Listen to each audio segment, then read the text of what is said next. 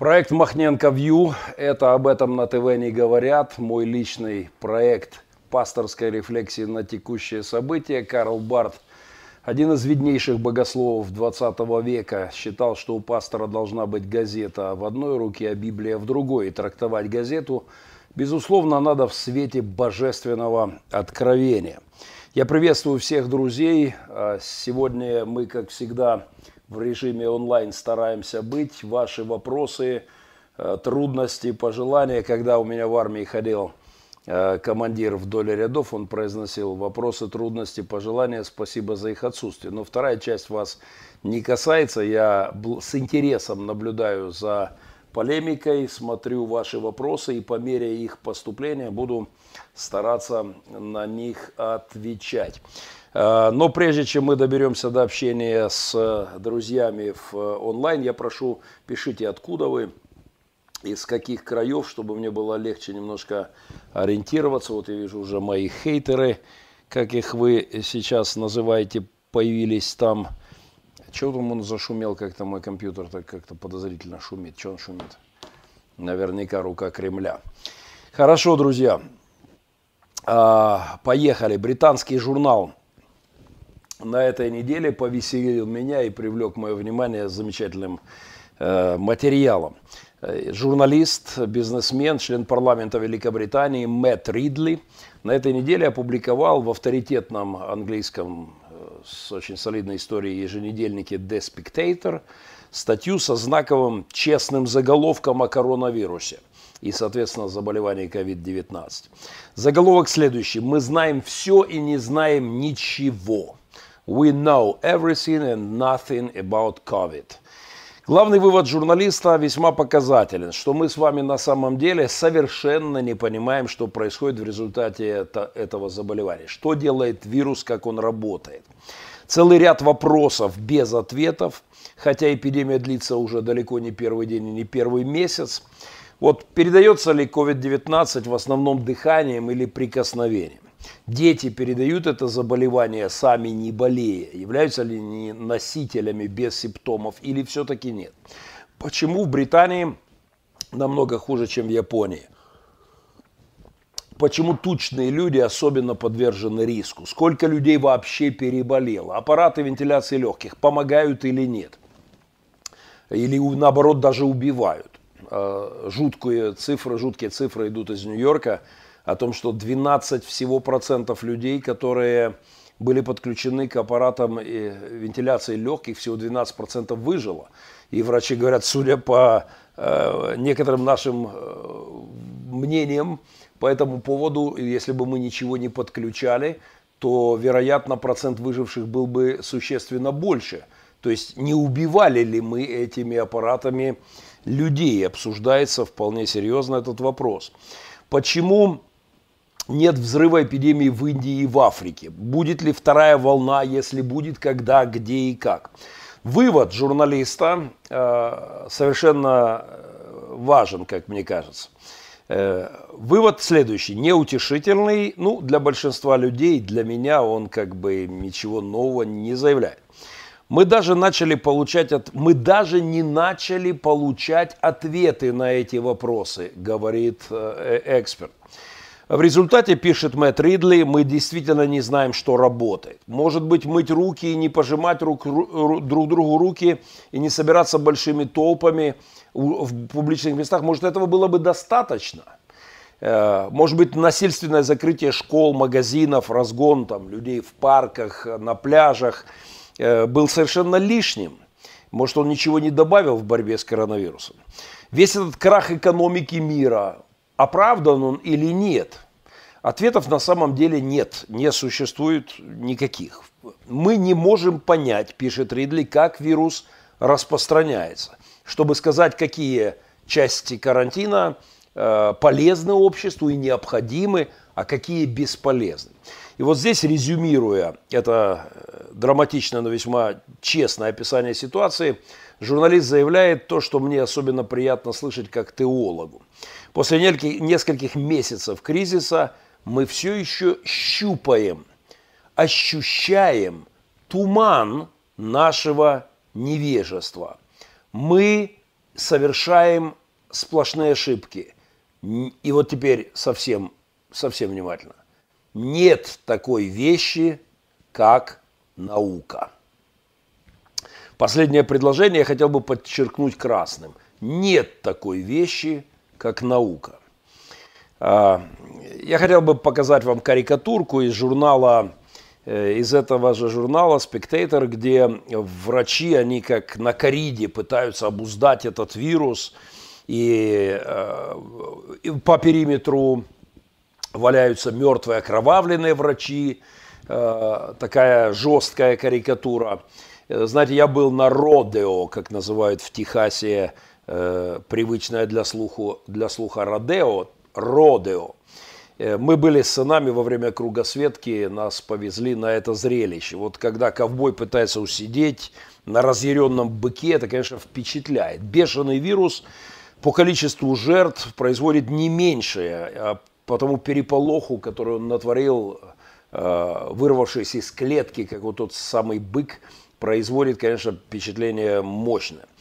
Невежество науки, демонстрируемое всей этой ситуацией, весьма важная проповедь миру, в котором мы живем, который возомнил себя в ближайшей перспективе Богом. А, по этому поводу мне вспоминается книжонка, э, критики которой я посвятил, критики которых я посвятил одну из своих лекций для служителей нашей церкви. Это Юваль Ной Харари – профессор женатый или вышедший замуж, там все сложно, за мужика, э, и которые его бестселлеры продаются по всему миру. Недавно он был в Украине, вся украинская элита жевала сопли, э, слушая белиберду, которую он несет сплошь и рядом. Его олигархи привезли, заплатили бешеные деньги. Так вот, его вторая книжоночка, ни много ни мало, называется «Homo Deus» или «Человек божественный», «Человек-бог». Э, краткая история будущего. Так вот здесь, в, этом, э, в этой книжонке, нас уверяют, что наш Спаситель – это наука, что она семимильными шагами движется вперед и в ближайшее время, буквально ну вот-вот, приведет нас э, к, к неслыханному прорыву, долголетию и бессмертию вообще. Вот, вот оно уже за поворотом бессмертие. Вообще так не раз казалось человечеству, как в той песне за поворотом, помните, вот новый поворот, и мотор ревет, и там вопросительно, что он нам несет? Пропасть или взлет, омут или брод, и не разберешь, пока не повернешь. Оказалось, в общем-то, э, что вопреки прогнозам э, Харари, э, лжеца Харари, запутавшийся в своих грехах и в своих мировоззренческих концептах, все выдающего за миф и отрицающего по большому счету реалии, нет ни души, ни, ни мозга человеческого, как э, реальности, сознания, это миф, это такой пук в голове, души не существует, Творца, естественно, нет, все религии, миф и так далее. Так вот, оказалось, он-то нам пророчил, что нам вот-вот взлет, а оказалось пропасть, а не взлет. И вполне себе омут, а не брод. Хотя многие умники пророчили нам обратно. Николай Федоров, один из основоположников русского космизма, как его называли московский Сократ. Еще в конце 19-го, начале 20 века он мечтал воскресить людей, не желая примириться с гибелью даже одного человека. С помощью науки намеревался собирать рассеянные молекулы и атомы, чтобы сложить их в тела отцов, воскрешение отцов, воскрешение всех людей. Наука, по мнению Федорова, не была врагом религии. Наоборот, объединившись с религией, он считал себя христианином, э, объединившись в общем деле спасения человечества, спасения не только живых, ныне живых, но и умерших – и тех, которые вот в будущем все человечество будет благодаря науке и религии вместе будет, э, будет воскрешено. Наука по его философии, которой восхищались лучшие умы э, России того времени, наука спаситель. Она такая божественная, всемогущая, всезнающая, всевидящая. Она вместе со Христом ну, до чего уж там э, скрывать, чуть дальше, вот как в случае с Харари, уже вообще без Христа или вместо Христа, или смеясь над Христом. Она, наука, решит наши проблемы, спасет нас от скорбей, от болезни, от старости, и в конечном итоге спасет нас от смерти. И вот, после космизма проходит 150 лет, мощнейший рывок в науке, но мы вынуждены констатировать, соглашаясь с журналистом, Э, на этой неделе сказавшим «нет такой вещи, как наука». Э, в своем репортаже, упомянутой статье, Мэтт Ридли продолжает так. Невежество, он говорит, полное, тотальное невежество э, человечества по дан, данной ситуации демонстрирует. И он пишет, это неудивительно и не стыдно. Невежество – это естественное состояние вещей.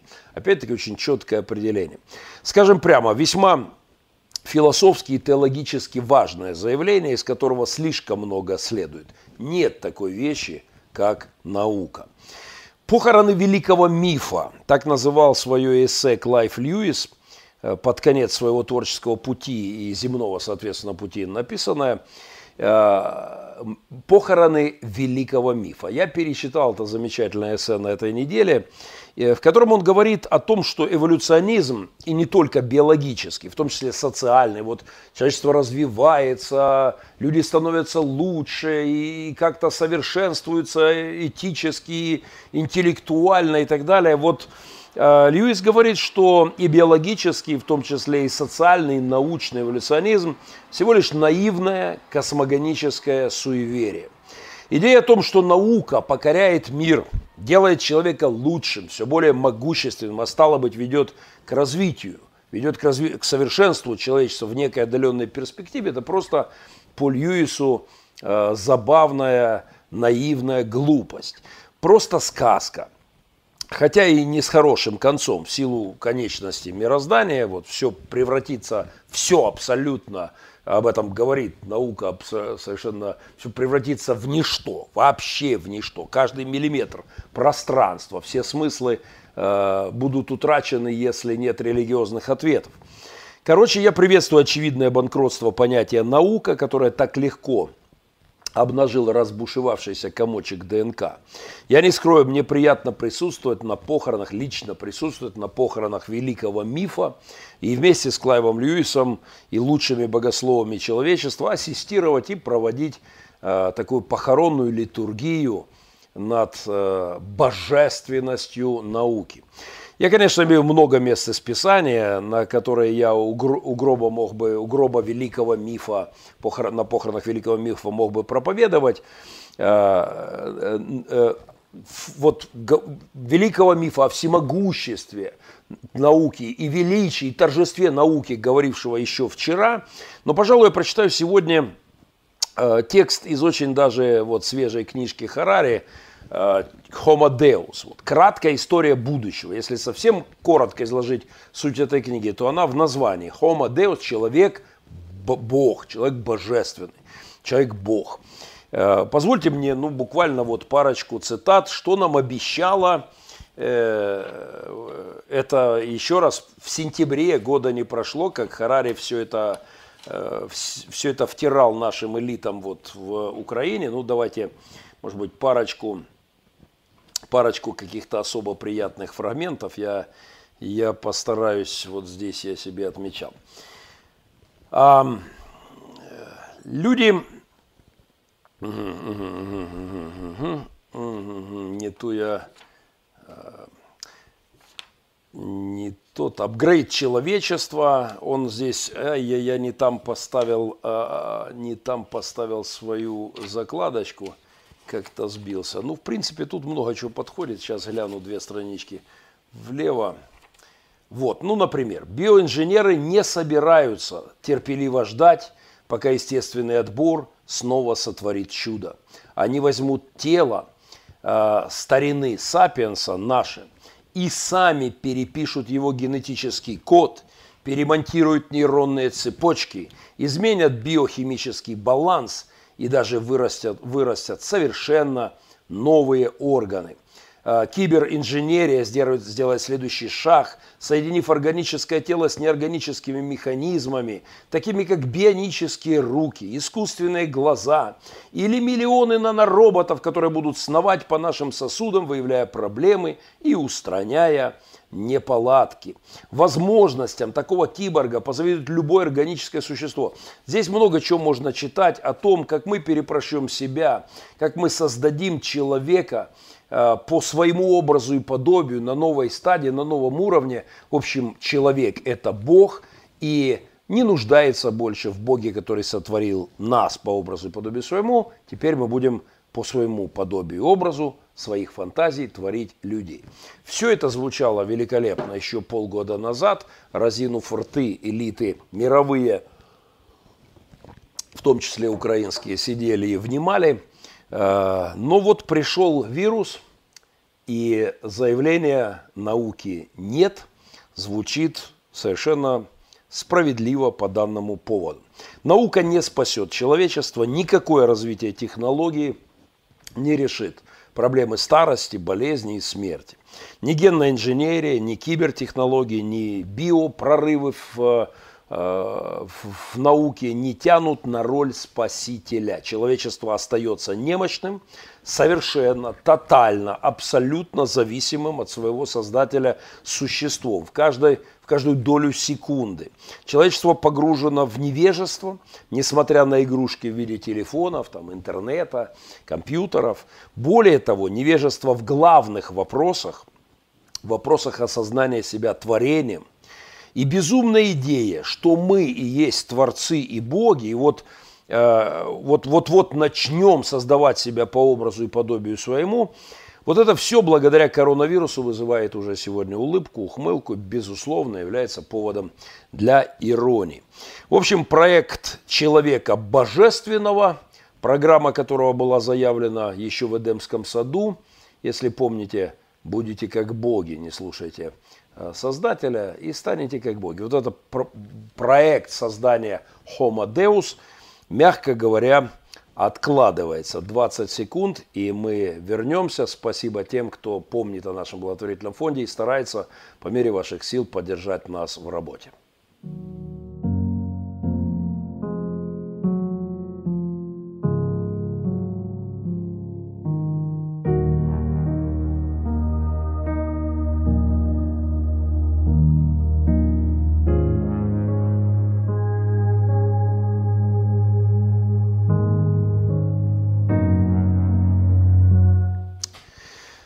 Раз уж мы начали с похорон великого мифа о могуществе и спасительной силе науки, то еще одна новость из научных информационных потоков. Это плохая новость. Плохая, плохие новости во Вселенной.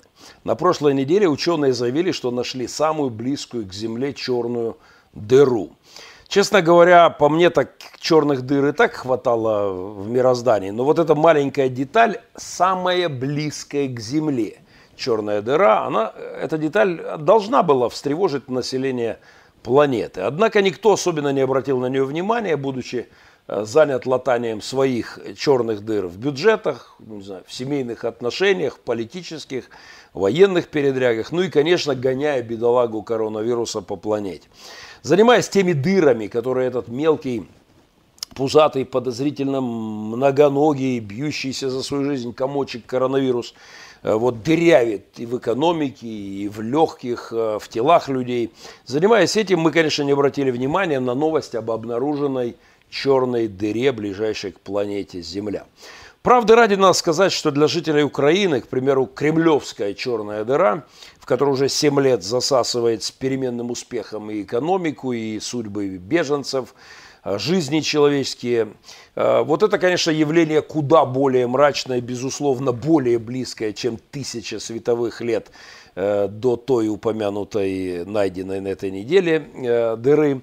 Эта проблема для нас, кремлевская черная дыра, ближе. Но тем не менее, астрономы обнаружили самую близкую, по их заявлениям, к Земле тройную, внимание, звездную систему с черной дырой. И она оказывается настолько близко, что жители Южного полушария в ясную ночь, если сильно напрягутся, могут увидеть ее невооруженным глазом. Где-то вот из, э, из обсерватории в Чили ее нашли, и находится она в центре тройной звездной системы. Тут, конечно, аллегория для нас э, тоже не новая. Звездная система, в центре которой поглощающая все – искажающее все, нарушающее все законы бытия и приличия. Э, черная дыра – это, конечно, для жителей бывшего Советского Союза очень понятная аллегория. Вот как 103 года назад, в 1917-м, звездная система расположилась в наших краях, то тут же открылась дыра, вполне себе черная, и начала в себя поглощать без особого разбора миллионы судеб.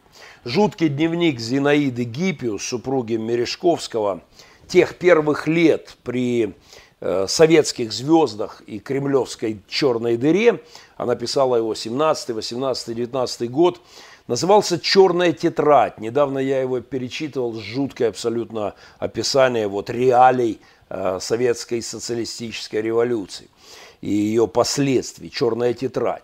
Ну, конечно, эта черная тетрадь могла бы с учетом последующего развития науки могла бы называться э, тетрадью о черной дыре в центре красной звездной системы.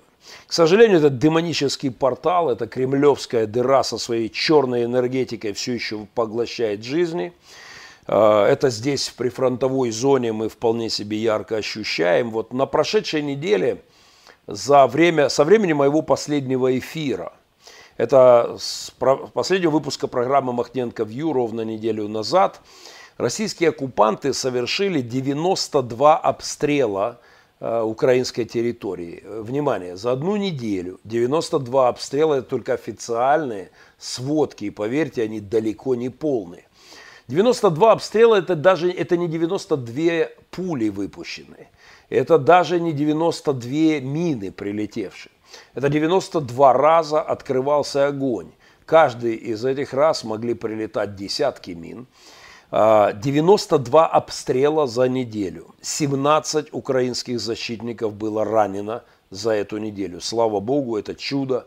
За прошедшую неделю нет погибших. Дай Бог всем раненым а, выздоровления и сохранения жизни. Но вот это вполне себе дыра, черная дыра. Поэтому, конечно, мы переживаем за процессы во Вселенной. Но, во-первых, мне хотелось бы, чтобы этот черный портал наконец-то закрылся под моим городом и в его эпицентре э, в столице России Москве. Это проект Махненко Вью, это об этом на ТВ не говорят. Мой личный проект борьбы с, глобаль, с глобальным, мировым, с глобальным потуплением. Подписка на мой канал – единственная гарантия от коронавируса. И что не менее страшно для человечества от засасывания мозгов методом вакуумной аспирации в кремлевскую черную дыру. Нажимайте колокольчик. Спасибо всем, кто расшаривает программу. Э, рекомендую ее своим друзьям. Я правда верю, что Бог здесь, и Он не молчит. 20 секунд и поехали.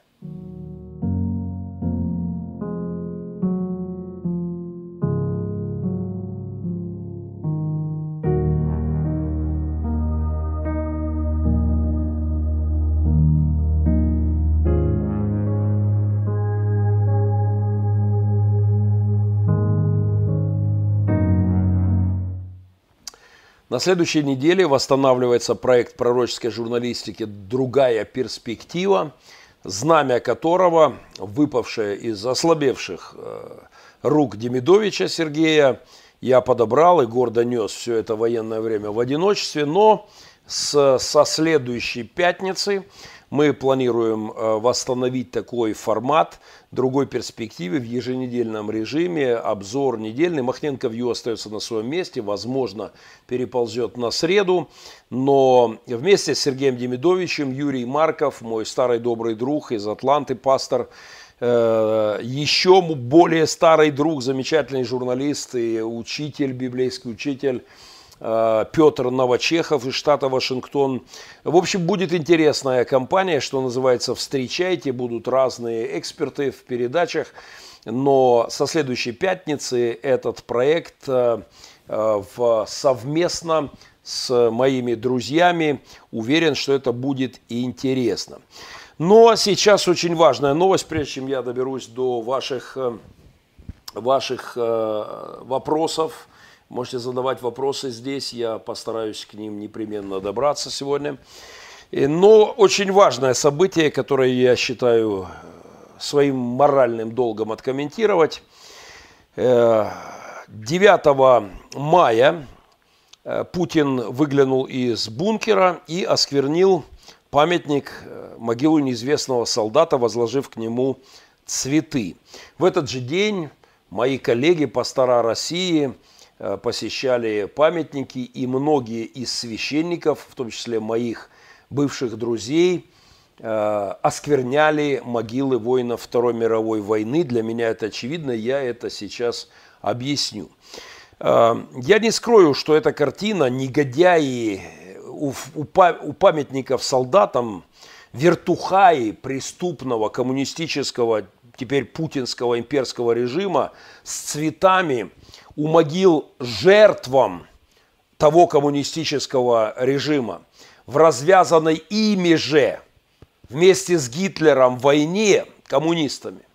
Вот это зрелище потомки коммунистов, развязавших эту Вторую мировую войну, э, беспокаянные на могилах э, ветеранов с цветами в День Победы, эта картина зрелище чрезвычайно аллергенная для моей души, христианина и антисоветчика. У меня с детства болезненная реакция на мелкие дисперсные вещества, там рыбий корм, какую-нибудь просто пылюку на кошек, почему-то только на советских, кстати, кошек, проверено, на американских и европейских никакой аллергии нет, спокойно реагирую. Русская кошка и украинское, вот постсоветское пространство выстреливает быстро. Но, знаете, в куда большей степени у меня аллергия, чем на котов и рыбий корм, на вот это зрелище. Вертухаи, дети убийц – на могилах жертв их отцов. Когда я это вижу, я не начинаю чихать, видя, как Путин или Ряховский, или рейхс-епископ Путин и Ряховский возлагают цветы к могилам. Эту стадию вот щекотания там в носу, сопли, чихание, я мгновенно проскакиваю, приступ обостряется. Когда это вижу, у меня сразу начинается задышка, учащенное сердцебиение и приступ гнева, приступ, если хотите, ярости – Э, сразу моим оппонентам. Такие приступы были у Христа, если вы не в курсе. И, кстати, это же заболевание, этическая, нравственная аллергия, судя по всему, была у Иисуса Христа. Давайте вспомним одну историю, когда Спаситель не на шутку разозлился на фарисеев. Это записано в Евангелии от Луки, 11 глава, 48 стишка. Он видел зрелище, которое его потрясло, и вызвала гневные слова Господа. Горе вам. Ну, это вообще форма проклятия, если кто не в курсе. Это просто вот беда вам. Вот за это вы будете отвечать. Да, горе вам, что строите гробницы пророкам, которых избили отцы ваши.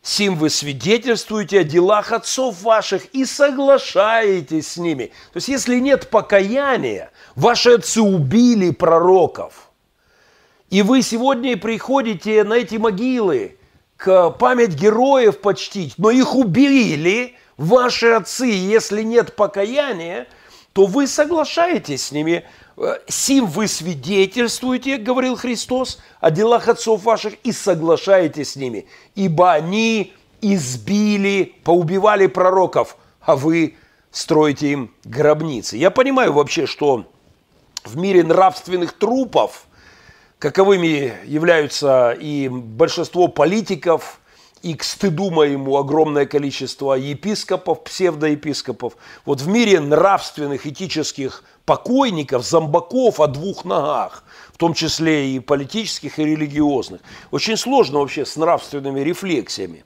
Но все же я переведу эту новозаветную вот историю, когда Христос возмущался, смотря на это, и говорил «горе вам, форма проклятия». Э, переведу на современность. Ну давайте представим, что меня убивает какой-то негодяй. В моем случае, кстати, представить это несложно. Подобный финал все еще весьма вероятен.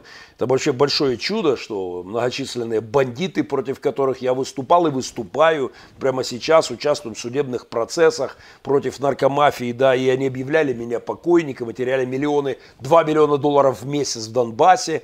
А, благодаря нашим акциям только в Донбассе теряла наркоторговля. Э, менты, крышевавшие таковых, и которые потом летели с должностей, арестовывались. Э, путинские халуи сейчас во время войны вот все еще не сделали это, все не прикончили. Э, в результате многочисленных моих акций противостояния злодеям. Ну вот давайте представим, убив меня, кто-то из вышеперечисленных потом строит памятник на моей могиле. Кстати, абсолютно уверен, что с таковыми дефицита не будет в моем случае. Спонсирует венки, э, церемонии какие-то проводит, оплачивает поминальные обеды и ежегодно в день убийства лично возлагает цветы. Затем его дети, его внуки продолжают таким же образом глумиться над моей памятью и, не раскаявшись в преступлении отцов, продолжают всю эту возню над моим захоронением. При этом они ставят мои любимые песни, говорят комплименты моим проповедям, рассказывают о мощном влиянии проекта Махненко Вью на их мировоззрение, проливают слезу, и в то же время рассказывают о том, что ради моей памяти могут это с кем-то повторить, с кем-нибудь, где-нибудь, вспоминая по этому поводу э, мою память, э, можем повторить. Согласитесь, большего издевательства над моей могилой невозможно и представить. Но именно это массовое осквернение солдатских могил происходит в путинской России каждый май месяц. Путинский дед был личным поваром с Ленина и Сталина, как поведал в одном из интервью э, кремлевский вождь. Так вот, если бы путинский предок подсыпал в канун Второй мировой войны узнав о планах Сталина подписать пакт с Риббентропа с Молотовым, пакт с Гитлером, поделить мир и начать, э, начать разрывать Европу и убивать миллионы людей, если бы путинский дед узнал и подсыпал бы какого-нибудь крысиного яда усатому черту, отравил бы его, отправил бы его на тот свет, то Путин имел бы право, гордясь поступком деда, посещать могилы солдат, сражавшихся с фашизмом, возлагать цветы, и скорбеть в процессе почитания памяти.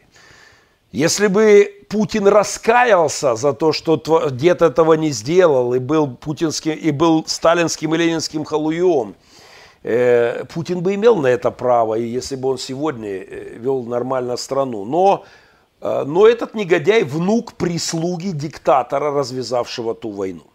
Не раскаявшийся внук халуя Ленина и Сталина, пусть даже кулинарной ипостаси внук, э, кулинарного э, халуя. Что, кстати, также принципиально важно, потому что и, э, он ведь имел, дед Путина имел доступ к телу, э, мог осуществить мечту миллионов мучеников сталинского режима и, и спасти миллион. Ну, бог с ним, с дедом Путина, поваром Сталина, да, вот сам внучок Путин шестерил, или как там он выражался, шакалил при советской власти в чекистских погонах в ГДР. Под прикрытием он был директором клуба Дрезденского дома дружбы СССР ГДР. Такое прикрытие, директор клуба.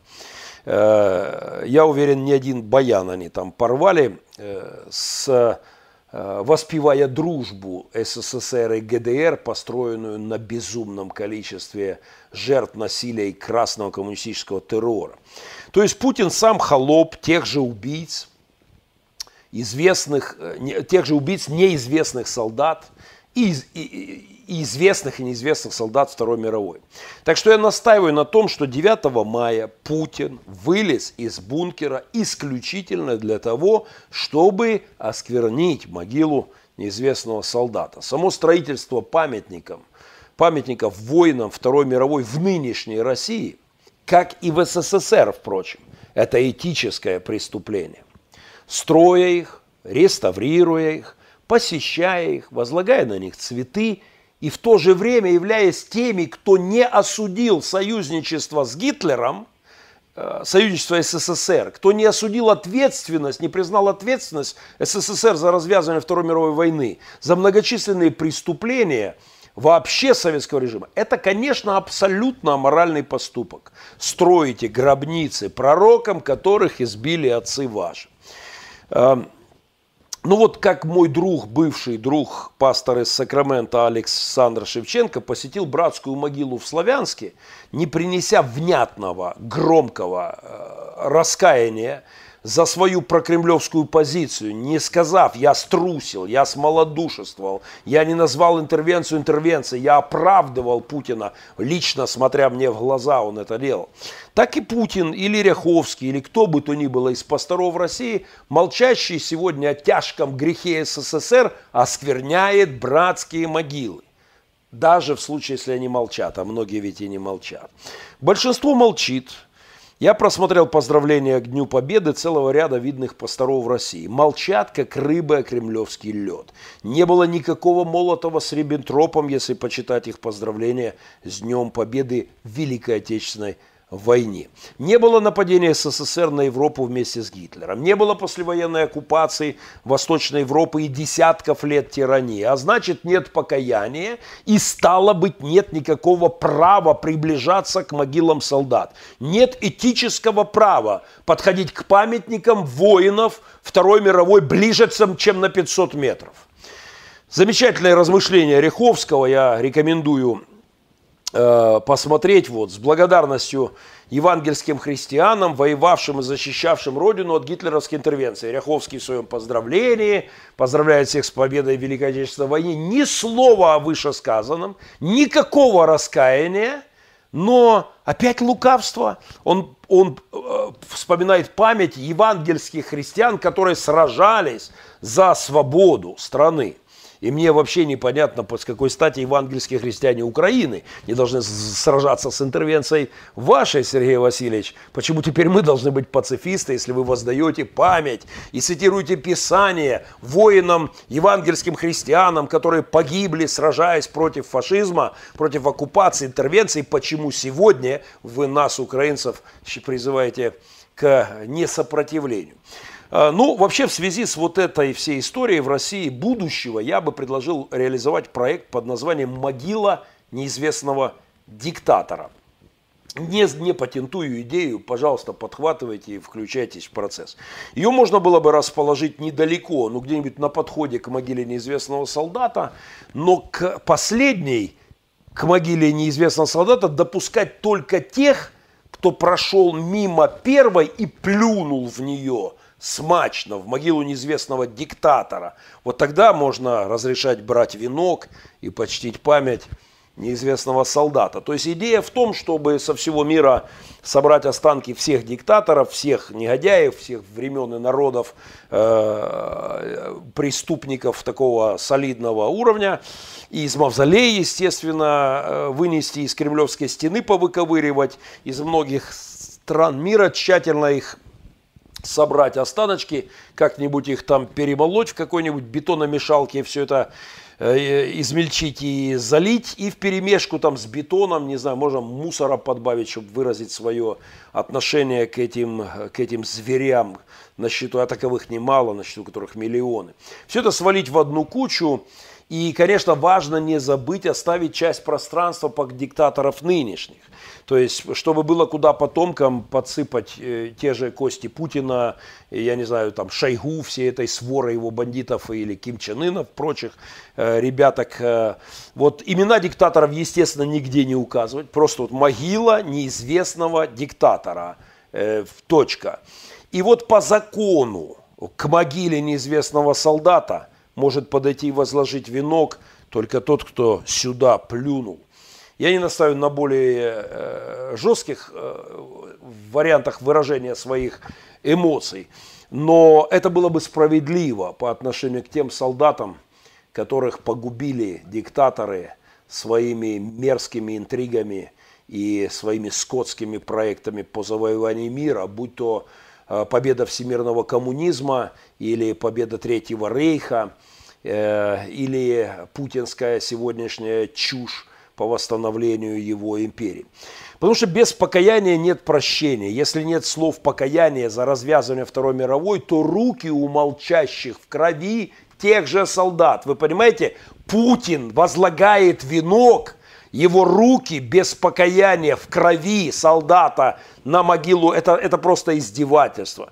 Там же в Евангелии, возмущаясь аналогичным шоу фарисеям, у могил убитых их отцами пророков, они как-то сожалели, выражали свои эмоции, воспевали хвалу этим великим пророкам без покаяния. Иисус был возмущен, э, прозвучали жесточайшие слова, похлеще моих, хотя я повторю, горе вам осквернители могил, в том числе епископы, без покаяния. Горе вам, пастора в России, которые ни одним словом не упоминают о преступлениях СССР в своих поздравлениях послевоенных спустя 75 лет. Горе вам, фарисеи, на вас вся кровь, от крови Авеля, говорил Христос, до крови Иоанна Крестителя в вашем случае больше, до крови солдата раненого или, не дай Бог, убитого сегодня на фронте. Вся кровь на вас, на молчащих, нераскаянных. А, да взыщется, говорил Христос от, рока, от рода сего, кровь всех пророков, пролитая от создания мира. Кстати, она взыскалась. Она взыскалась. Прошло совсем немало времени. Чудовищные бедствия навалились на эти фарисейские гнидники. Так вот, господа фарисеи, дорогой господин Ряховский, а, песнопевец кремлевский Рик Реннер, и масса там шатров, кто там у вас еще, я, список длинный. А, всем вам, поющим хвалу Кремлю, стыд и позор, горе вам, фарисеи. Вся кровь праведников а, на вас и кровь солдат ваши руки, в крови солдат, если вы не раскаялись и не заявили свою публичную позицию. А, за редким исключением, я горжусь теми немногими пасторами, кто в эти дни победы писал правду, говорил правду, а, а остальным горе вам. Пророков убили, многих изгнали, пишет дальше в Новом Завете Лука, но кровь всех от Авеля до Немцова, от Авеля до Немцова, до украинских ребят, погибающих здесь, а, на вас, молчащие и нераскаянные убийцы и потомки убийц.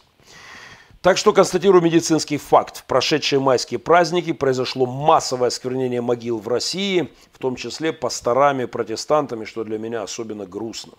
Подписка на мой канал, защита от осквернения э, легких коронавирусом и мозгов Кремля коронавирусом. При условии, что вы не забудете нажать колокольчик и принимать порционно непременно перед едой. Ну и, как говорят, перед употреблением встряхивать. Полный вперед.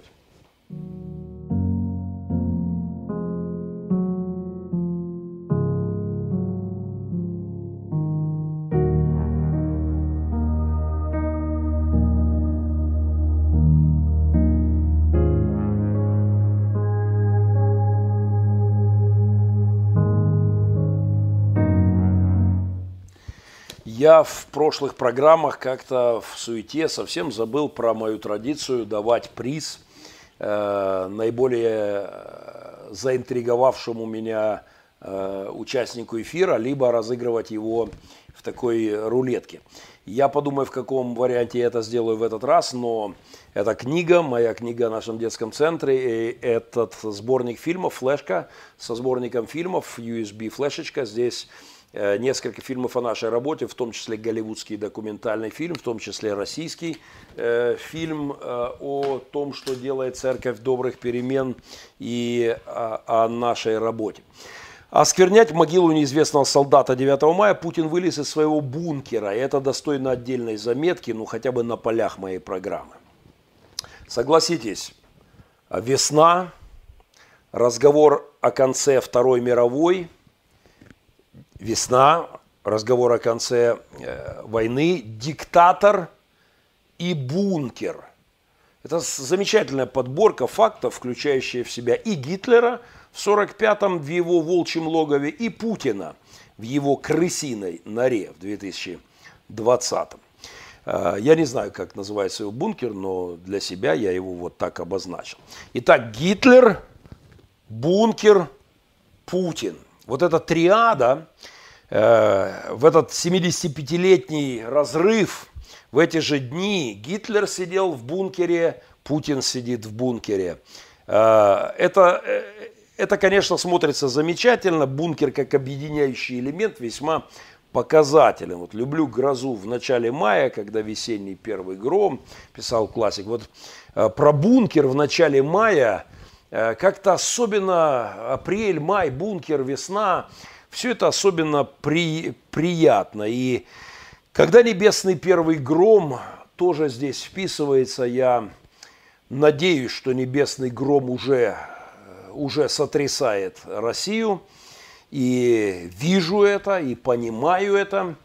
И история с бункером мне нравится. О бункере, в котором прятался Гитлер 75 лет назад, сказано, написано, снято немало. Я уверен, что бункер Путина, пока куда менее известный, Э, вот то место, где он, по словам все более утекающей информации, там у них протекает из этого корабля все больше брешей, утекает все больше. Суденышко имперское это пробито, и, и крысы потихонечку бегут, и, и все сливается оттуда. Так вот, бункер, в котором он прячется, по словам его окружения, об этом бункере, конечно, нам позже придется, предстоит много чего узнать. Э, прячется в бункере Путин не от бомбежек союзников. Ну, по крайней мере, пока не от бомбежек союзников. Он прячется от микробов и вирусов. Э, я понимаю, что коронавирус на картинке похож на э, не только на разбушевавшегося колобка, что, я, что он напоминает своими вот этими рожками многочисленными э, морскую мину. Морскую мину. Возможно, этот факт включает какую-то особую фобию в душе российского диктатора, засевшего где-то в чертовой своей изоляции. Э, э, возможно, ему кажется, что это Запад бомбит этими вирусами вместо ожидаемых бомб ядерных, сбрасывает на них вирус. Впрочем, его окружение уже не раз подобные теории рассказывало, что это такой новый, бомбежка, новый вид бомбежки э, со стороны Запада. Вместо мин на головы сыпятся коронавирусы, такие маленькие, малюсенькие 20 нанометров, э, шипованные э, кусочки ДНК. Э, тем более, что эта мина уже шарахнула и по премьеру Мишустину, и, и, и по пресс-секретарю Пескову, еще там по главному министру образования. Так что теоретически коронавирусу один прыжок, всего один прыжок, может быть даже без шеста. И можно добраться и до внука ленинского и сталинского повара.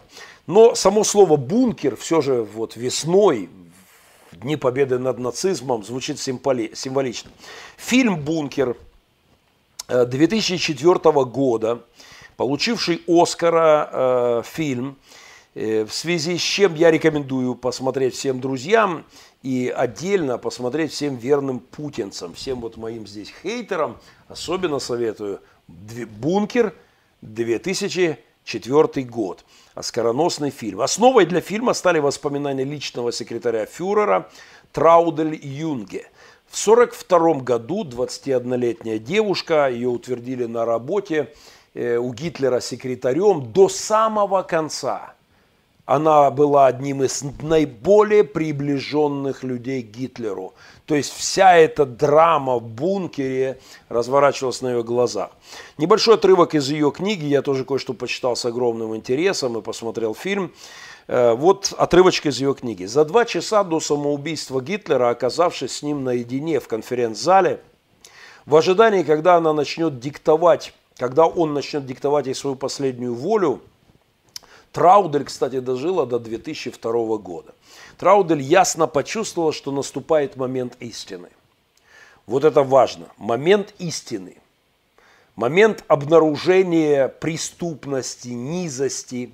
Момент неминуемого осуждения и расплаты за преступность режима в то время гитлеровского, я верю, что придет такой момент истины и для путинского, что он приближается. Так вот, она говорит, в этот момент мне пришло в голову, писала Траудер Юнге, что сейчас я стану единственным человеком на Земле, который узнает, почему же все это случилось. Он, Гитлер, должен был сказать что-то, что объяснило бы все произошедшее, что научило бы нас чему-то, он должен был что-то нам оставить. боже мой, это длинный список министров, которым он намеревался завещать руководство страной. Это было настолько гротескно. То есть какие-то тупые, хаотические, бессмысленные действия Гитлера, не осознающего серьезность положения, э, констатировал его секретарь в воспоминаниях. Это же, в общем-то, говорят все аналитики, которые э, смотрят на ситуацию с Путиным и понимают, что он живет в какой-то своей альтернативной реальности, не очень хорошо уже связанной с э, настоящими э, событиями. Я подумала, да, именно тогда я подумала, пишет секретарь Гитлера, как все это выглядит недостойно. Те же самые фразы, тот же тихий голос, и потом в конце те же самые отвратительные слова про евреев. Ну, в случае с Путиным это, естественно, про украинцев, это про Запад. После всего этого разочарования, после всех страданий, которые мы пережили, он не произнес ни одного слова сожаления, ни намека на сострадание. Я помню, что тогда мне подумалось, что он не оставляет нам ничего. Das nicht ничего. Боюсь, что глубину фразы «он не оставляет нам ничего», das nicht россиянам придется еще долго осознавать и глубоко прочувствовать в процессе прозрения в постпутинскую э, эпоху. Самой Траудель Юнге, секретарю Гитлера, пришлось пройти очень непростой путь, чтобы вырваться из-под обольщения вот этого нихт, этого ничто, возомнившего и представившего себя миру как нечто. По этому же пути раньше или позже придется идти россиянам, путинцам в постимперскую эпоху. Э, Фильм «Бункер» начинается с покаяния старушки уже, еще раз она дожила до 2002 года, личный секретарь Гитлера. И вот будучи старушкой, фильм начинается с ее слов о том, что э, она сожалеет, что не отказалась служить Гитлеру. Э, но вот приятно для меня, что слово «бункер» у нас опять в повестке дня. Пресловутый бункер, теперь уже Путина, э, на прошлой неделе один из аналитиков назвал свою программу «Повестка дня в бункере». Э, это вот сегодня опять та же история. Вот весь Берлин был на самоизоляции, не по причине микробов, люди прятались по домам из-за мин, падающих на них. Сегодня Россия на самоизоляции и путинский режим из-за вируса, но в бункере, что весьма символично. Давайте послушаем несколько слов от личного секретаря Гитлера. Вот буквально небольшая вырезка из фильма. Бункер. Теперь мне кажется, что я должна была злиться на того ребенка, которым я была. На то детское безрассудство, с которым я никак не могла понять, что за чудовища меня окружают. В этом фильме «Бункер» показана непосредственная агония нацистского режима. Последние дни Гитлера, его окружение в берлинском вот, подвале. И это, конечно, нужно сегодня смотреть россиянам. Там есть все. Очевидность и неотвратимость краха, хаос в самом бункере, абсолютно Э, то, что происходит в элитах российских. Там весь диапазон возможностей человеческих реакций и безучастная обреченность, и безудержное отчаяние. В этом фильме такие оргоистические попойки, и истерика, и фанатичная череда самоубийств, кстати, которая уже в России э, началась, там миллиардер какой-то застрелился, э, очень загадочная какая-то истерия на него напала. В этом фильме «Бункер» есть и роскошные разговоры. Э, разго... Например, мне очень понравился разговор в бункере Гитлера о проблемах с нефтью. Давайте насладимся. Необходимо сдвинуть дело с мертвой точки. Не понимаю. У нас не осталось нефтяных месторождений. Это катастрофа. Невозможно обеспечивать крупные операции. Как только я разберусь с нашим положением, первым делом вы должны вернуть себе нефть. Вот я абсолютно убежден, что э, в бункере Путина сегодня много разговоров о проблемах с нефтью и о том, что надо ситуацию взять под контроль, хотя ситуация, как и у Гитлера с нефтью, была, в общем-то, безнадежна. Самый запоминающийся образ фильма – это обрюхший, с высоко поднятым воротником шинели, бесстрастный, безучастный Гитлер. Великолепно э, сыграно Бруно Ганс играет вялой рукой, пытая, постоянно дрожат руки. У Путина, кстати, тоже там где-то вот недавно в ролике ручку он там как-то нервно катал. Э, вялой рукой пытается подбодрить идущих на верную смерть мальчишек из Гитлер-Югента и стариков-инвалидов из ополчения. Картина не зря получила Оскара за лучший иностранный фильм. Там же в, в «Бункере» много интересных диалогов было в фильме «Бункер» у Гитлера. Например, когда Гитлер орет «ненавижу этих лицемеров», э, в лицо говорят «Хайль», а за, а за... Вот это, ровно это происходит сейчас в российских элитах. Абсолютно это. Этому масса подтверждений.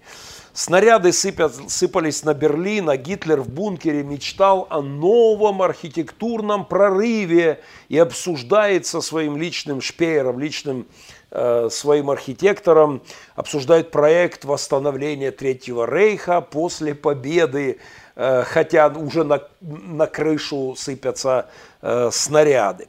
И вот какая-то неадекватность в этом присутствовала. И, безусловно, вот эти путинские мегапроекты, какие-то газопроводы во весь мир, тут и в Китае, и Северный поток, и все это, они все еще бредят по инерции своим имперским могуществом. А, фюрер утрачивает всякую связь с реальностью в фильме по воспоминаниям, э, по воспоминаниям его личного секретаря, который был очевидцем событий последних дней. А, он передвигает какие-то там дивизии, которые вот не существуют. Они на карте только существуют, их уже нет в природе. И вот помните, у, э, у, у Путина еще пару лет назад, там три года назад, когда этот фильм про него выпустил э, чокнутый американец, где Путин ему показывает, гляньте, как наши вертолеты бомбят э, вот игиловцев, а на самом деле это американская съемка, как американцы бомбят кого-то там. Э, то есть он живет в полном уже неадеквате. И вот ровно это было в бункере у Гитлера, где Гитлер приказывал немедленно начать наступление дивизиям, которых уже не существовало и которые ни о каком наступлении не могли и, и думать. Еще один небольшой отрывочек, э, очень показательный, когда я попросил это вырезать два этих отрывка, 45 год – бункер, Путь, бункер Гитлера и э, сейчас путинские фразы, э, вот, э, выложенные на днях, но это просто потрясающе, потому что здесь ну, абсолютно жесткие, жесткие параллели. Вот просто посмотрите, как, что говорил Гитлер о своем народе, о его выживании. Послушайте внимательно. Если война проиграна, гибель народа не имеет значения. Заботиться о выживании германского народа не наша задача. Напротив, лучше его разом уничтожить. А теперь ровно это же практически на днях повторил Путин. Хотя говорят, что съемочка чуть раньше сделана, что он из бункера уже не вылазит, что это старое видео, но э, ну вот ровно это же повторяет Путин, слегка более, чуть-чуть, может быть, гуманнее звучит. Но идея та же. Лучше всем, всем сдохнуть, защита, защищая мой режим. Посмотрите этот отрывок. В нашем народе всегда было и есть понимание, что или мы победим, или нас не будет. У нас нет третьего какого-то промежуточного варианта. Как вам цитаты практически, я не знаю, кто консультирует Путина, но но я точно знаю, что те же самые демоны, которые управляли мозгами Гитлера, они, пусть и в каком-то ослабленном варианте, но они влияют на, э, на идеи, попадающие в голову Путина. «Пощадите немецкий народ», говорит кто-то из офицеров, «если мой народ не пройдет через эти испытания, я не пролью по нему ни единой слезы», говорил Гитлер. Ну и Путин, в общем-то, слез тоже особо не льет. И все-таки я, я настаиваю на том, что Гитлеру было как-то в бункере веселее, не было коронавируса, он, по крайней мере, мог общаться с людьми. А, вообще интереснейший процесс в бункере – это вот куда у Гитлера исчезают соратники. У Путина этот процесс, в принципе, пошел давно. Один за одним начали исчезать крысы с его имперского корабля. Э, но сейчас, в это время, все это будет принимать абсолютно фантастический э, размах. Заботиться о немецком народе не наша обязанность, говорит Гитлер в фильме «Бункер», и теперь они должны погибнуть. И вот как здесь не вспомнить путинское недавнее «мы все пойдем в рай, а они сдохнут». Знаете, вот Геббельс, убивая своих детей, э, его жена отравила четверых деток, и потом они, э, он расстреливает жену, и потом пускает себе пулю в лоб – так вот, Геббельс, диктуя свое завещание, э, он э, говорит следующее, что когда-нибудь мы вознесемся ввысь чисты и непорочны. Но это ровно та же путинская фраза, что и мы тут, если ядерную закрутим войну, то мы-то вот наши настоящие православные в рай пойдем, они все там сдохнут. Буквально геббельсовские фразы. Гитлер говорил, ни к чему мы не принуждали немецкий народ, они сами дали нам власть, и теперь летят их головы. И я нисколько им не сочувствую. Вы знаете, к сожалению, это отчасти правда, и это правда о Гитлере и о фашистской Германии, это правда о путинском режиме. Э, российский народ дал власть. Я, в отличие от Гитлера, очень сочувствую. Я, правда, переживаю за то, что будет в России во времена краха империи окончательного. И сегодня, чем быстрее э, российский народ опомнится, э, тем, тем меньше будет крови пролито, меньше будет уровень потрясений. Все советники фюрера в фильме «Бункер» понимают, что он живет в фантазиях понимают, что он просто живет в каком-то мире. И это ощущение у путинской элиты, безусловно, нарастает. Очень впечатляет меня фрагмент в фильме, где Гитлер обсуждает с Геббельсом, куда лучше выстрелить, в рот или в висок. Э, я не уверен, что у Путина э, там с Шойгу они обсуждают с кем-то, как им лучше уйти, какой яд принять или куда стреляться. Я не знаю, дошло ли до таких серьезных разговоров в путинских бункерах бункерах, но то, что там кипиш и, и кипиш нарастает, это безусловно. Один из последних разговоров Гитлера про то, что западные демократии в упадке. Ну, Запад загнивает. Э, в двухстах метрах русские, и вот он продолжает нести про загнивающий Запад. Отчасти это было так, но Запад встряхнулся и все-таки все-таки отстоял, не дал коммунякам захватить весь мир, вступился против фашизма, провел черту, ограничил коммунистическую оккупацию Восточной Европы. Но сам факт, что помирая за, буквально за минуты до своей смерти, он все еще говорит о загнивающем Западе. Оборона правительственного квартала Берлина – знаете, там где-то в новостях на днях проскочило, что усиливают какие-то специальные столбики, которые из-под земли там вылазят в, по Красной площади, там в районе Кремля усиливают оборону. Все это тоже похоже на, на тот год и на ту историю с тем бункером. Россия, безусловно, болеет. Болеет не только COVID-19, она болеет ковидом 1945, вот тем неизгнанным тогда мировым сообществом духом красной чумы. Э, он до сих пор там в Кремле. Заразились им в 1917, этот был ковид, вариации 1917. Не смогло мировое сообщество избавиться от него в 1945. И вот теперь тот же Кремль коронавирус, ковид 2020 терзает мою страну да и множество других стран. А что меня радует, что Запад, э, которому загнивание все пророчили, тем не менее встряхнулся, посмотрел внимательно на то, что творит Россия в мире, и на удивление исполняет мои пророчества, те, которые я записывал и озвучивал, которые слышала сердцем от Господа в 2014 году. Один из самых невероятных пунктов в том моем пророчестве начала войны состоял в том, что Бог сделает сильными западных лидеров. И я отказывался верить, что это вообще возможно в нашем э, либерально уже абсолютно беспринципном мире релятивистском. И вдруг паника в Кремле. Вот, вот сейчас там в Кремле они в панике, это проскакивает. Э, Захарова, э, пресс-секретарь, бьется в истерике по очень интересному поводу, ну очень э, пикантному. Дело в том, что я уже комментировал это, но еще раз вернемся.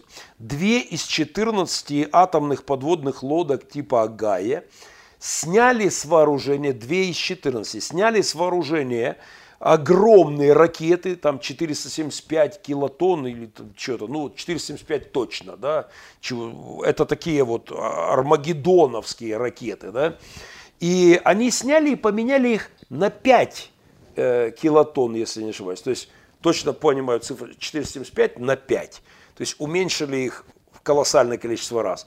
И по этому поводу у госпожи Захар, Захаровой трансляция паники из бункера Путина. Они боятся уменьшения ядерной бомбочки. Я это комментировал, когда писал о мини, о подарке к моему дню рождения в феврале. Эти ядерные мини-боеголовки были поставлены на вооружение американских э, двух э, подводных лодок. Я назвал их тогда ядерные мини-боеголововочки мини-боеголововочки, потому что сделано это в ответ на дерзкие заявления россиян о том, что они готовы в случае, если они э, нападут на какую-то территорию, им окажет НАТО сопротивление, они готовы применить ядерное оружие, а Америка и цивилизованный мир не применит в ответ мощное ядерное оружие, потому что это окончает, э, означает конец света, они просто утрутся и отступят. И, скорее всего, так бы и было.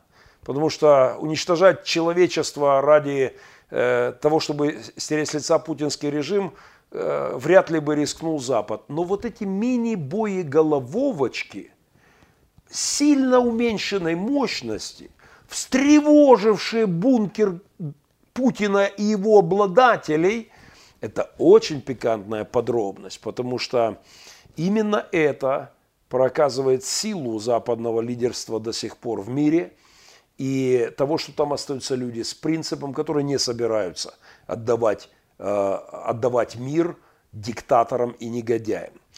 Конечно же, путинский бункер когда-нибудь станет музеем. Я надеюсь лично посетить его. Но при худшем раскладе, если меня пристрелят или э, не доживу, то я надеюсь, что мои сыны непременно однажды нанесут визит. Я просто заповедую моим сыновьям – однажды в постимперской России посетить бункер, э, где сейчас сидит Путин, и, и вот ту самую могилу неизвестного диктатора, которая, надеюсь, будет реализована по моему проекту. И как-то вот поблагодарить Господа за, за завершение этой истории. Ну и, конечно, я желаю россиянам как можно более быстрого выздоровления от чумы под названием путинизм. Смерть Гитлера заявила когда-то куда позже уже Траудель Юнге, его личный секретарь, смерть Гитлера избавила нас от состояния массового психоза. Я уверен, что это же будет происходить в России. Внезапно мы ощутили в себе безумную жажду жизни, страстное желание быть самими собой, просто почувствовать себя человеком. Гитлер нас больше не интересовал.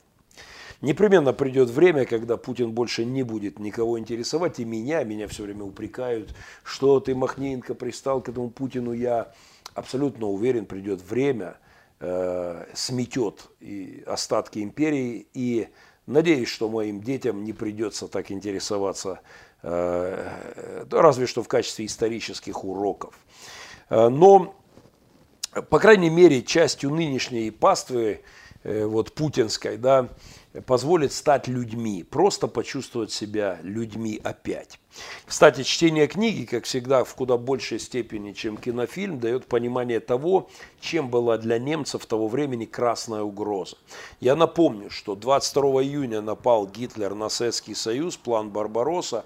За две с половиной недели до 6 июля которая стояла в даты, которая стояла в планах нападения Сталина на Европу и, соответственно, на Гитлера. И вот чтение этой книги секретаря Гитлера дает заглянуть нам за занавес и понять, в каком ужасе жила Германия и как этот коричневый демон накачивал этот страх, что на нас нападет Советский Союз абсолютно без, не беспочвенный, потому что они в открытую заявляли о э, необходимости победы коммунистического э, дурмана во всем мире, и, и немцы знали, что они творят там, и, и страх – красной чумы, разогревал коричневую чуму. И вот чтение книги секретаря Гитлера дает это как-то особенно почувствовать. Вот страх перед красной чумой отлично эксплуатировал лидер коричневой мерзости, и, и, и они начали работать на опережение. Последняя фраза секретаря Гитлера в конце фильма «Бункер», еще раз «Бункер», 2004 год, Молодость не может служить оправданием, говорит седовласая старуха, э, сожалея о том, что она, глупая молодая девчонка, э, вот, служила Гитлеру лично. Стоило лишь захотеть, и во всем можно было разобраться, говорит она. Кстати, этого аргумента, типа я была молода, я был молод, ничего не знал, ничего не понимал, у большинства моих коллег, пасторов в России – этого аргумента нет. Они все прекрасно понимают, они лицемерят и служат кремлевским халуям. И вместе с ними оскверняют братские могилы 9 мая. Кстати, фильм немецкого режиссера, немецкого режиссера, получивший Оскар. А вот когда-нибудь, я надеюсь, фильм русского режиссера, дай бог, получит Оскар, фильм про бункер Путина и про то, как негодяи, служившие ему, Э, вот, провели свои последние дни. «Доплявузгается Кремль», сказал Лукашенко э, на этой неделе. Я не очень понимаю, что это по-белорусски значит, но чувствую, что это что-то, что меня порадует. Поэтому я присоединяюсь к пожеланию Кремлю и бункеру побыстрей доплявузгаться. 20 секунд, еще пару тем.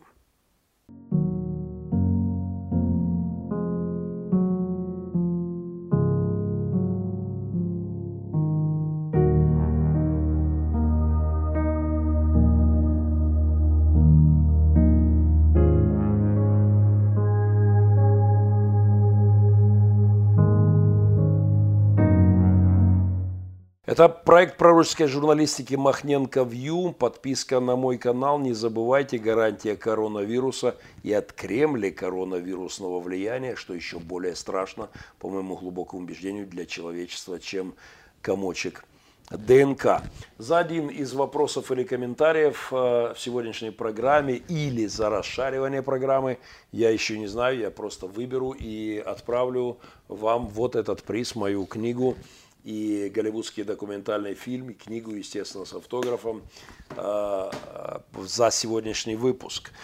Э, у нас были определенные сбои, я извиняюсь перед теми, кто вышел с нами в прямой эфир, был в чате, у нас прервалась связь интернет, мы вынуждены потом перезапустить программу, смонтировать и перезапустить позже, но простите за это неудобство. Э, осквернение памяти воинов Второй мировой войны я комментировал в темах выше, но на этой неделе, ну я не могу об этом не сказать, осквернена еще и память Дитриха Банхёфера. Э, один из моих э, сынух прислал мне ссылочку, совершенно шокирующую новость, зная, что это меня взорвет – и он буквально спровоцировал меня на большую тему, но у меня уже нет сил. Вероятно, у них там традиция в мае месяце осквернять братские могилы, э, приходить на могилы потомков, убитых Советским Союзом, не раскаявшись за это, возлагая цветы. И, наверное, они вырабатывают традицию осквернять еще и мучеников христиан. Выпуск православным издательством Сретенской духовной семинарии книги пастора Дитриха Банхёфера, лютеранского пастора, православное издательство, Сретенская духовная семинария, выпустила к 75-летию Победы э, книгу пастора Дитриха Банхёфера, того, который был заключен по личному распоряжению Гитлера и повешен за месяц до победы. На них тут же, э, тут же напали их критики, вот это заигрывание с Западом, но они сразу отнекиваться, вот вам крест, это не мы, не к Западу. Они заявляют, что это приурочено к запланированной международной мемориальной акции. Реквием 75-летия окончания Второй мировой войны, заявили они для РИА Новости. Заявил это первый проректор семинарии, главный редактор издательства, протеерей Павел Великанов. Они издали книгу Дитриха Банхёфера «Сопротивление и покорность».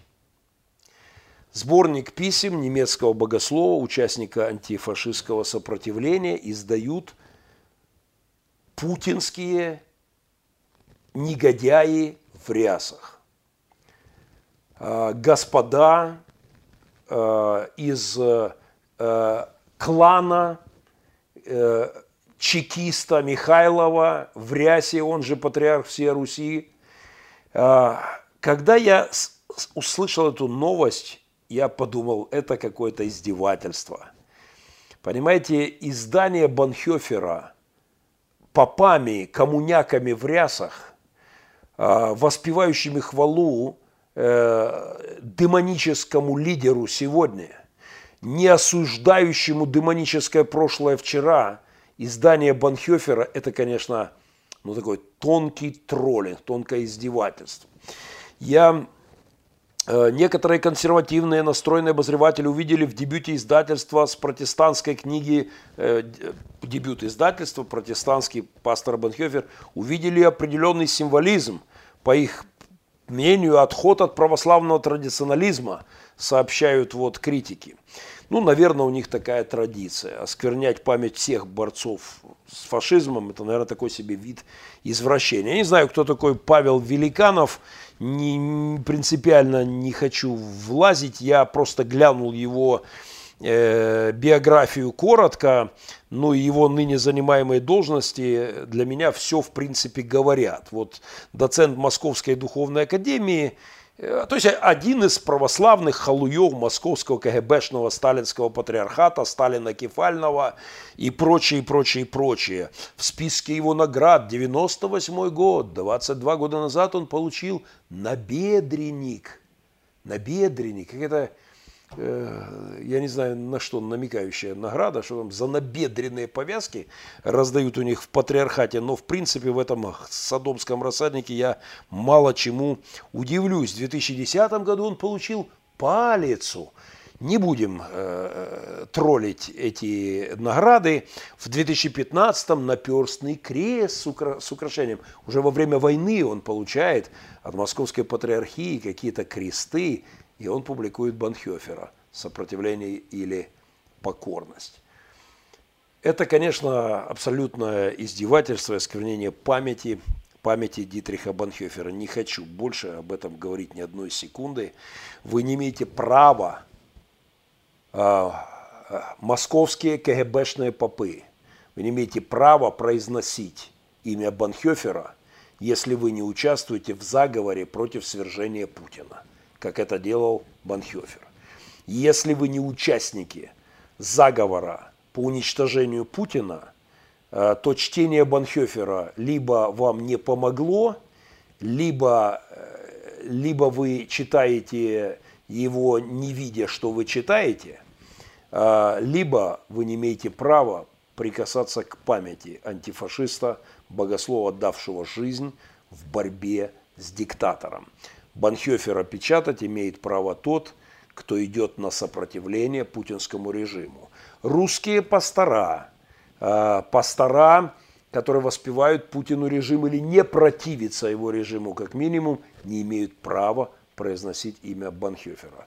20 э, секунд рекламы и коротенькая еще одна тема и роскошный подарок в конце.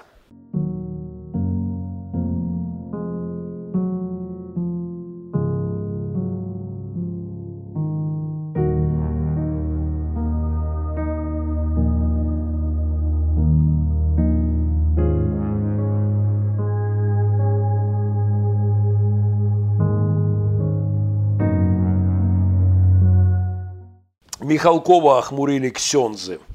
А, многие мои друзья просили меня откомментировать, что я думаю по поводу снятия с эфира программы «Бесогон», э, где действительно, как говорили мои пацаны, гонит беса в, в смысле не экзорцистском, а наоборот. Вот просто бесами погоняемый Михалков нес абсолютную пургу, и что даже путинскому телевидению стало стыдно, и они его как-то турнули.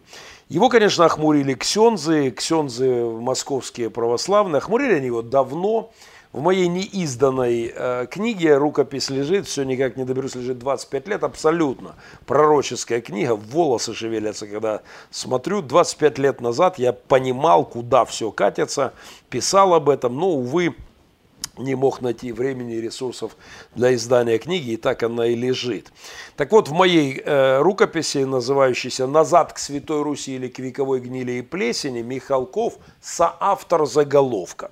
Это его фраза на съезде какой-то там очередной партии, «Наш дом России» или что-то такое, очередной кремлевской партии э, – он восклицает, я пойду куда угодно, куда меня поведет русская православная церковь. И дальше так патетически «назад к Святой Руси», кричал он тогда с трибуны.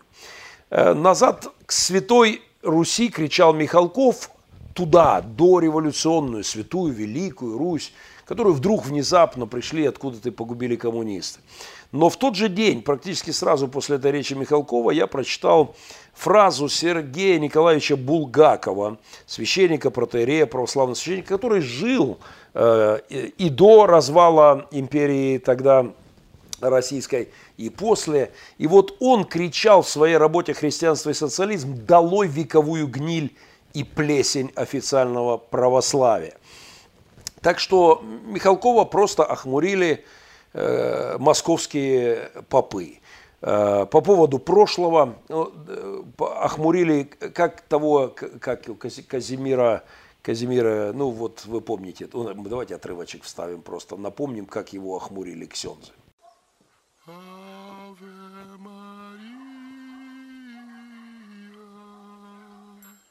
Грация плена, а,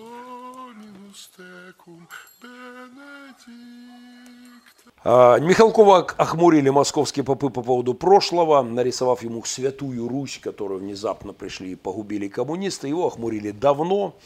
Но сегодня он стал э, охмурителем для многих-многих людей своими, э, своей пропутинской позицией, а теперь еще и своими конспиративными теориями.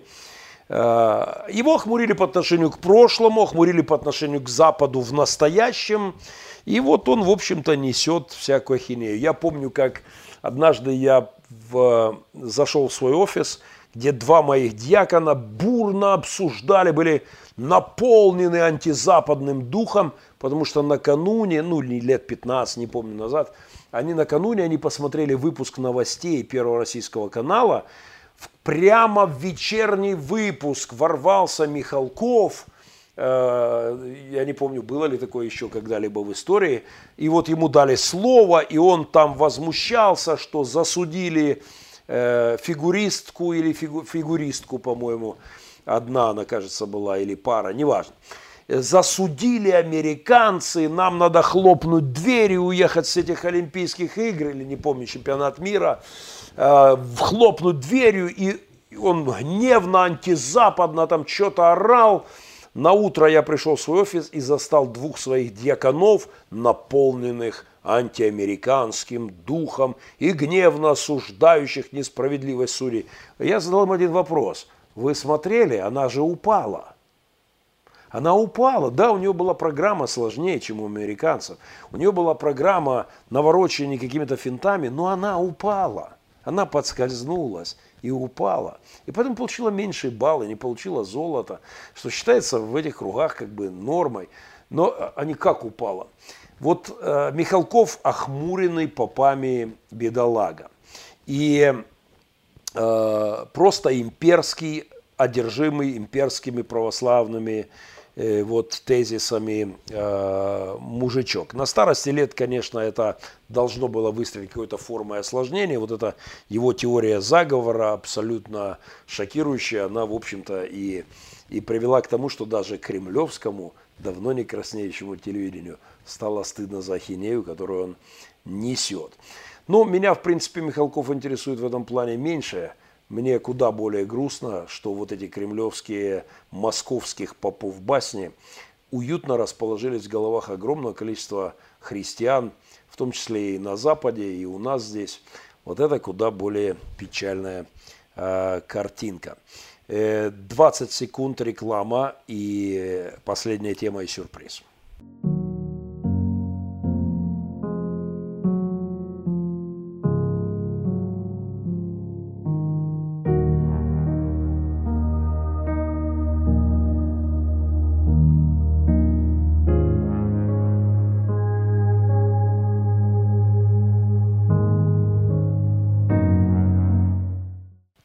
друзья, это Махненко Вью, это об этом на ТВ не говорят. К моему сожалению, из-за прервавшегося эфира, спасибо тем, кто был с нами, мы вынуждены будем его перезаливать и подмонтировать и выложить только ночью.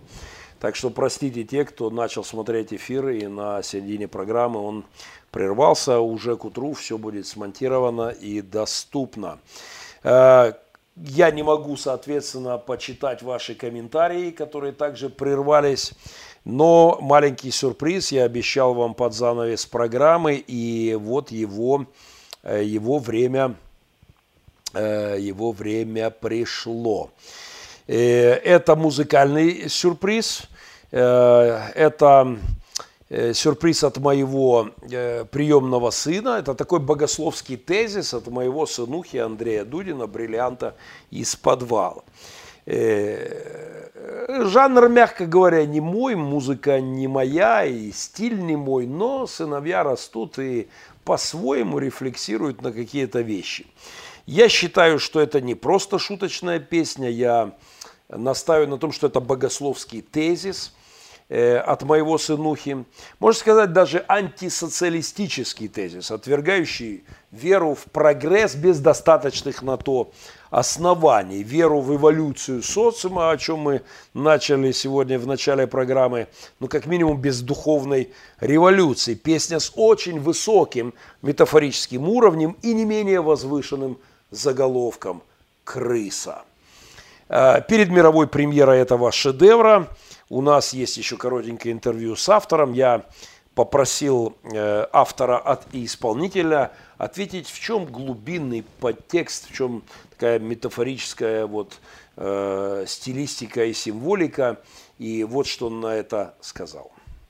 Привет всем, друзья! Многие люди меня спрашивают о моей песне «Крыса» чем ее суть и о ком она даже просят. Ну назови имя. Так вот, друзья, я хочу вас расстроить. Это песня о каждом из нас. Суть ее в том, что если ты не хочешь меняться, ничто тебе не поможет. Если ты не видишь в себе чего-то такого плохого, не произойдет чудес. Даже Господь Бог спустится с небес, Он не сможет тебя изменить, если ты сам этого не захочешь.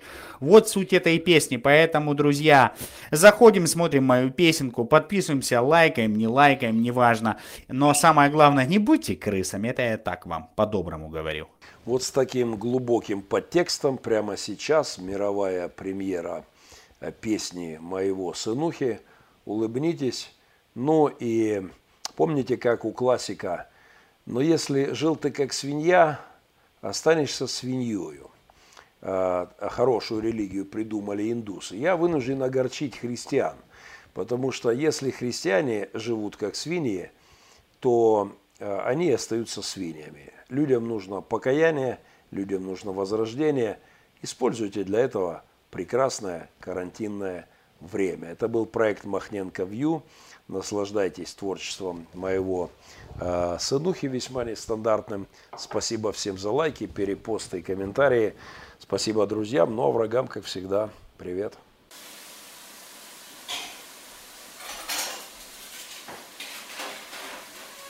Если человечком Был ты не ахтишка В бабушек плевал ты И бросал козявки Разве ты за месяц сможешь измениться? Назвал тетю жирной, дядю идиотом. Если до карантина, если до карантина, если до карантина, если до карантина ты крысой был, и после тоже будешь. Если до карантина ты крысой был, и после тоже будешь, тоже будешь, крысой будешь, тоже будешь, крысой станешь.